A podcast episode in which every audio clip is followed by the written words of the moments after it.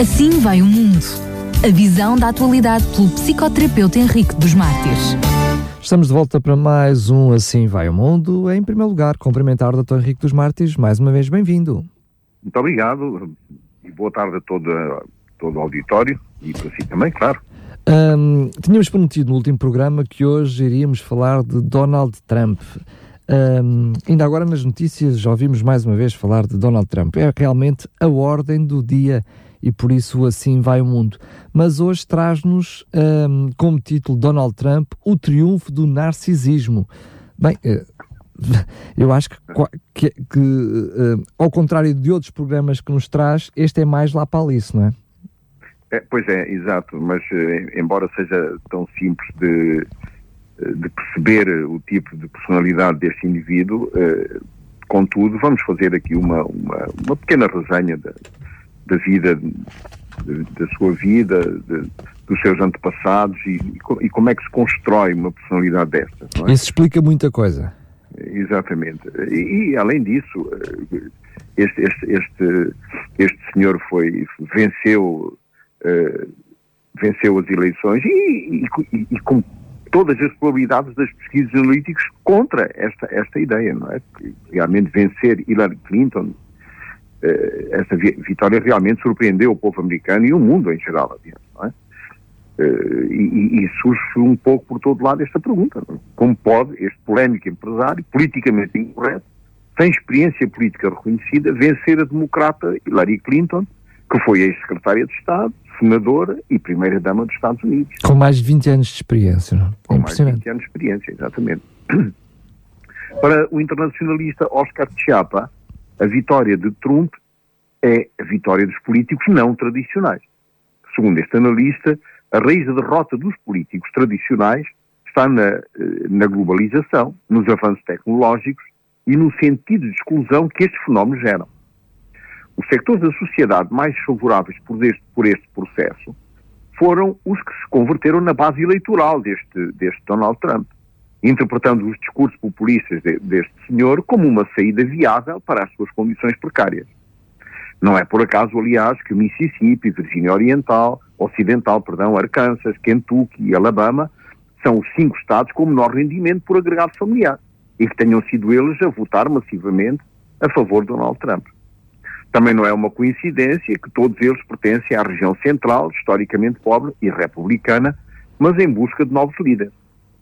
De acordo com a estatística eh, da CNN, 78% das pessoas que disseram que a sua situação económica piorou nos últimos quatro anos votaram a favor do milionário. Outro discurso que atraiu tantos votos foi o desejo de tornar os Estados Unidos grande outra vez. Ele não se cansa de repetir. A sua condição de Messias dos esquecidos estava de mão dada com a ideia de transformar um Estado caótico nos Estados Unidos que tinham sido antes. Esse sentimento foi resumido pelo slogan façamos a América grande de novo. Uma América pura, liberta de latinos que roubam os trabalhos e as carteiras dos americanos. E, sobretudo, sem terrorismo, com o objetivo de tornar a América grande de novo. Nos seus discursos faz a promoção de uma idealização da América como foi antes. Manipulou, portanto, muitas realidades. Fez crer, por exemplo, que o crime é muito pior do que realmente é. E também é falso o facto de que os latinos roubam os trabalhos aos americanos. Também assegurou que os latinos estavam a entrar no país de forma incontrolada, quando as estatísticas revelam que nos últimos três anos, por exemplo, foram muito mais os mexicanos que voltaram para o seu país de origem do que os que entraram nos Estados Unidos. Além de tudo isso, o Partido Democrata responde ao furacão Trump com Hillary Clinton, uma mulher com mais de 20 anos de carreira política. Se bem que reconhecida pela sua experiência, ela era, contudo, repudiada por quase todos os republicanos pela sua participação nos últimos governos democratas. Ela tinha, contudo, um comportamento absolutamente autodestrutivo. Ter usado um servidor privado para a correspondência oficial deu um argumento perfeito para os republicanos e, sobretudo, para Donald Trump, que a questionou várias vezes sobre a sua integridade e sobre a sua atitude para ser presidente dos Estados Unidos. Isso, juntamente com outros fatores, calou de vez o eleitorado de Hillary Clinton.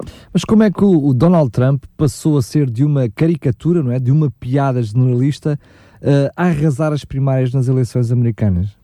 Ora bem, Uh, existe um ditado pessoal que uh, pretende que por detrás de, uma gran, de um grande homem está sempre uma grande mulher. Neste caso, a mãe de Trump desempenhou um papel charneira na edificação da personalidade deste, deste Donald, o segundo filho, portanto, de uma numerosa família. Segundo documentos da Fundação Estátua da Liberdade, a mãe do atual presidente dos Estados Unidos, Mary Ann McLeod, chegou aos Estados Unidos no ano 1930, no dia 2 de maio, originária da Escócia. Ela veio de famílias muito pobres da Escócia. Houve um grande fluxo migratório de aldeias onde ela era originária, porque eh, aos finais da Primeira Guerra Mundial, a maior parte dos homens da aldeia morreram ao afundar-se num barco que os trazia de volta e, portanto, eh, isto, esta, esta, tragédia deixou muitas mulheres sem, sem marido e sem possibilidades de se casar novamente, não é? Não tinham mais com quem se casar. Aliás, o historiador Barry Moreno se refere à mãe de Donald Trump como uma mulher muito inteligente, trabalhadora, trabalhadora e ambiciosa. Ela casa com Frederick Trump em 1936, um famoso empresário imobiliário de origem alemã também, portanto, não, não americano de, de raiz, que começou por vender casas familiares no Queens, tendo criado com a sua mãe a organização imobiliária Trump. Muito do caráter de uma criança pode ser explicado ao dissecarmos o estilo de vida do pai e a personalidade da mãe. Ora, o pai tinha o hábito de dizer aos filhos que antes de saírem de casa pela manhã deviam olhar-se ao espelho e gritar: Sou um rei, sou um assassino. Era um empresário de duvidosa reputação, que tinha sido, aliás, detido em várias manifestações do Ku Klux Klan em 1927 e também por sua discriminação em relação aos afro-americanos. Dizem os psicanalistas que por detrás do narcisista existe uma grande mãe narcisista também.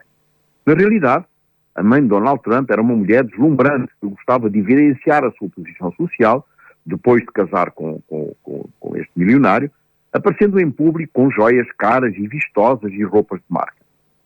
Donald Trump é, portanto, o segundo filho de Frederick e Mary Ann McLeod e nasceu a 14 de junho de 46. Ele alimenta-se, portanto, de toda esta cultura do racismo do pai eh, deste ódio e a discriminação, eh, eh, sendo, portanto, o pai um pilar referencial na construção da personalidade discriminatória e machista do, do, do, do Trump, Donald Trump. Stanley uh, Leibovitz diz que um grande amigo do pai, uh, ele afirmou que o pai era para Donald um autêntico ídolo. Diz o mesmo que quando o pai entrava num edifício seu, o filho estava sempre ao seu lado. Foi desse modo que o jovem Donald Trump se incorporou nos negócios do seu pai. Portanto, Donald Trump herda do pai o gosto pelo negócio e entra pela mira da construção quando tinha apenas 20 anos de idade, começando por construir uma casa familiar no Queens, transferindo-se depois para Virgínia, onde constrói vivendas para os trabalhadores dos estaleiros navais e pessoal da Marinha Americana durante a Segunda Guerra Mundial. Voltou então para Nova York, onde começou a trabalhar na empresa de seu pai e um dos seus primeiros projetos independentes foi a construção de um centro de negócios em Manhattan Ocidental, numa empresa ferroviária arruinada. Em 1974, ele adquiriu um hotel chamado Commodore, que não era rentável, mas tinha uma boa localização e estava em estreita proximidade com o terminal dos caminhos de ferro Grande Central. Em 1980, ele convence o governo de Nova Iorque a conceder-lhe um corte de impostos no valor de 120 milhões de dólares durante 40 anos sobre aquela propriedade e pediu aos bancos 750 milhões de dólares para construir o grande Yacht Hotel. Portanto, o seu próximo projeto foi a construção de uma torre na Quinta Avenida, que foi inaugurada em 1982, ao qual nomeou Trump Tower. E aqui começa a, eh, a, eh, a colocação do seu nome nos diversos, nos diversos projetos. Trump Park, Trump Palace, Trump Plaza, the Trump World Tower and the Trump Park Avenue, Trump International Hotel and Tower, the Trump Building, entre outros. Está ainda por vir o dia em que imaginará logo como the Trump Space Station, um concorrente do Laboratório Espacial Internacional. Assim nasce o Império Trump. Seguiram-se, aliás, uma série de projetos, como a cadeia de hotéis em Chicago, Miami, Las Vegas, Washington, Ilha do Havaí, Cidade do Panamá, Toronto. Também é proprietário de uma rede imensa de campos de golfe nos Estados Unidos, na Escócia, nos Emirados Árabes Unidos e na Irlanda. Em 2005 lança a sua própria linha de alta costura, Donald G. Trump Signature Collection, e mais tarde uma marca de produtos para o lar, Trump Home. Em 2012 lança o perfume Success Trump. Durante vários anos foi anfitrião do programa Trump Celebrity Apprentice. A Forbes estima a sua fortuna em 4.500 bilhões de dólares. O empresário tem o lugar 113 e o lugar 324 nas listas de pessoas mais ricas dos Estados Unidos e do mundo, respectivamente. Mas como é que interpretamos este sucesso uh, do Donald Trump à luz da sua personalidade? Ora bem, o que, o que ressalta, como vimos nesta pequena descrição bibliográfica, é a cultura divinizada da sua pessoa através do uso repetitivo do seu nome em todos os seus projetos. Isto revela, logo, um traço de personalidade peculiar e, de, e de certo modo, delicado, que estudaremos uh, a seguir.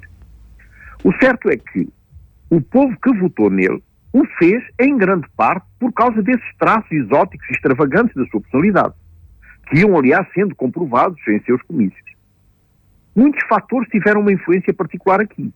Contudo, continua a ser curioso o tipo de emoções que este personagem despertou entre a população americana. Pode parecer, num primeiro lance, que Donald Trump tenha saído de um filme de Batman. Na realidade, nenhum presidente dos Estados Unidos antes dele atiçou alguma vez uma tal sensação de repulsa. Contudo, foram esses mesmos traços de personalidade que têm feito que a política dos Estados Unidos tenha polarizado tanto, que levaram muitos outros a dar-lhe apoio.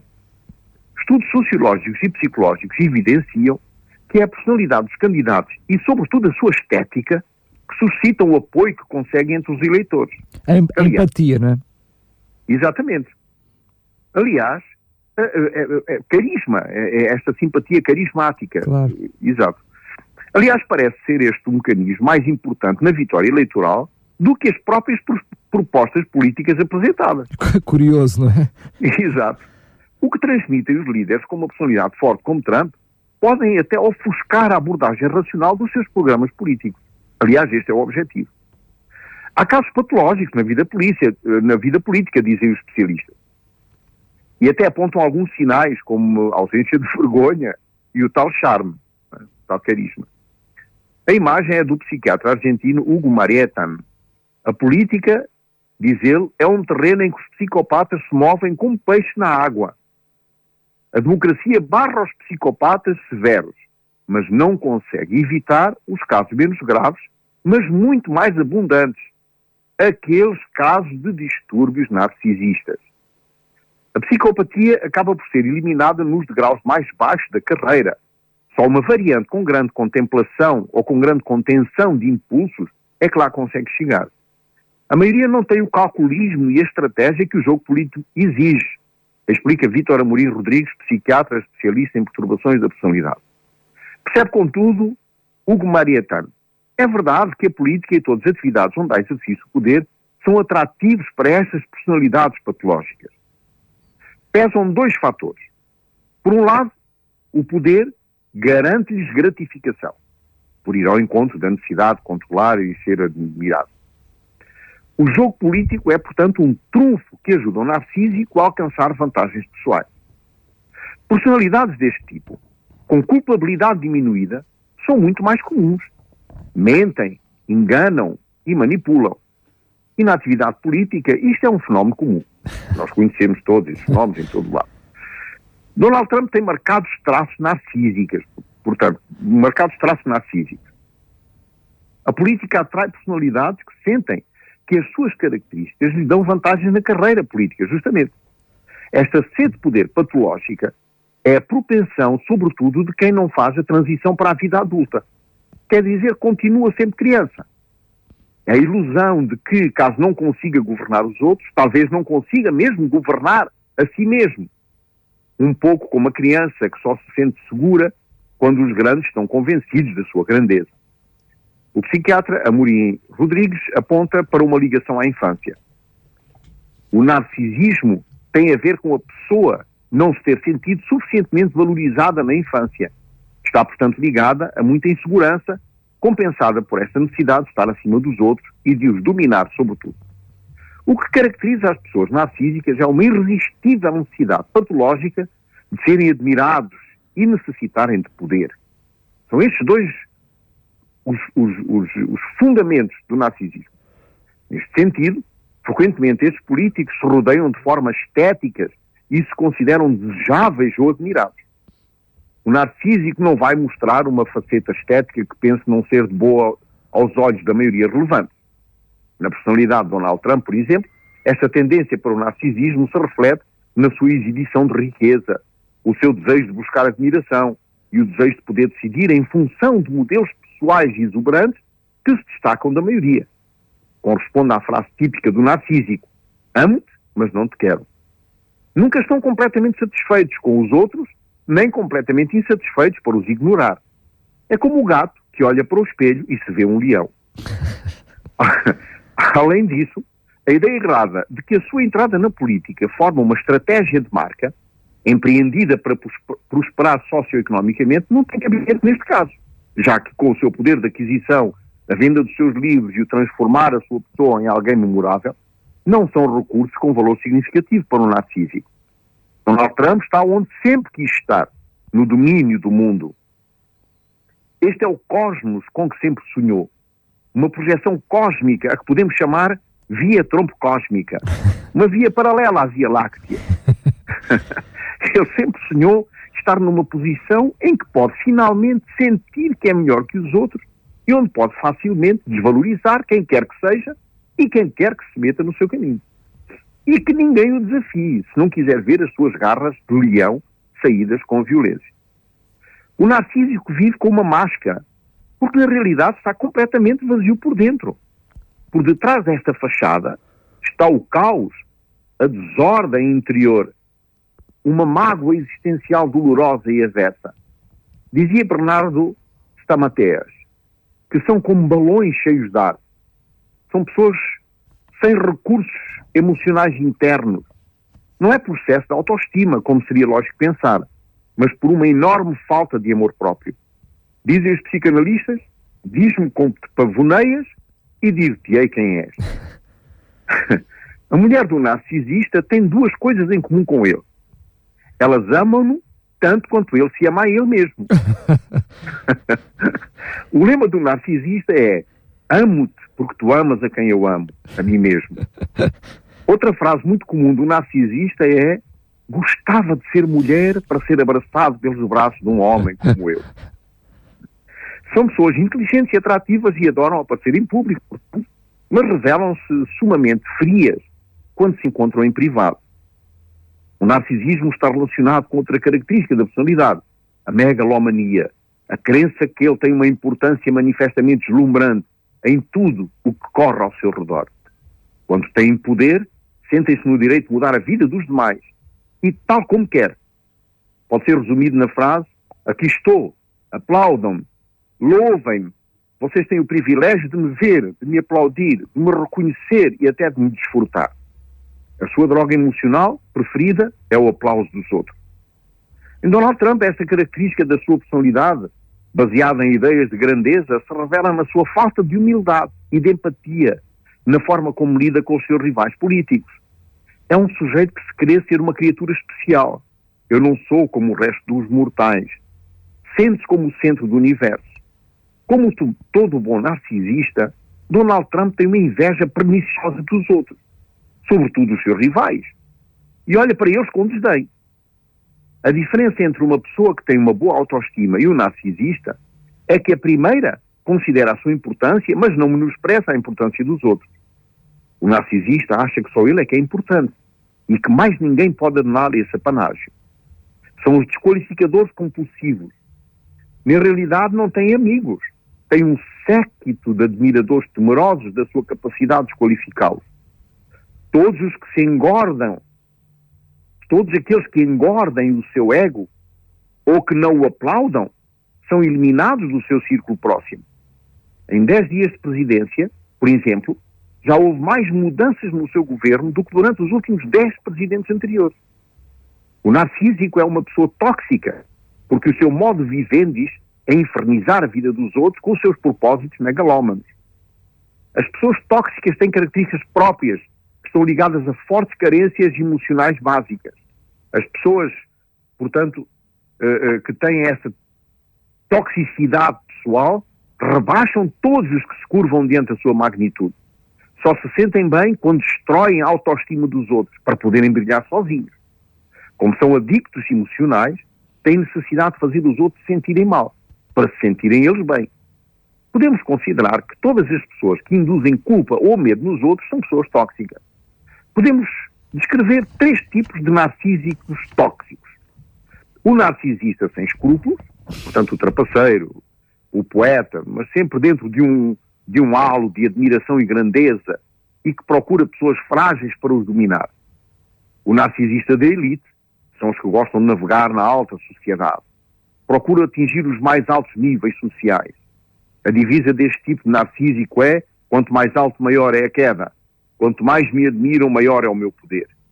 E depois tem o narcisista eh, sedutor, é aquele que seduz várias mulheres ao mesmo tempo, com o seu propósito inconsciente de acumular troféus, porque isso engorda o seu ego, o seu delírio de grandeza, e também, se, e também obtém algumas regalias, da vantagem, do benefício de usufruir alguém como eles. Donald Trump é um dos poucos homens, aliás, no planeta que desfrutam desses três tipos de narcisismo ao mesmo tempo. É fabuloso.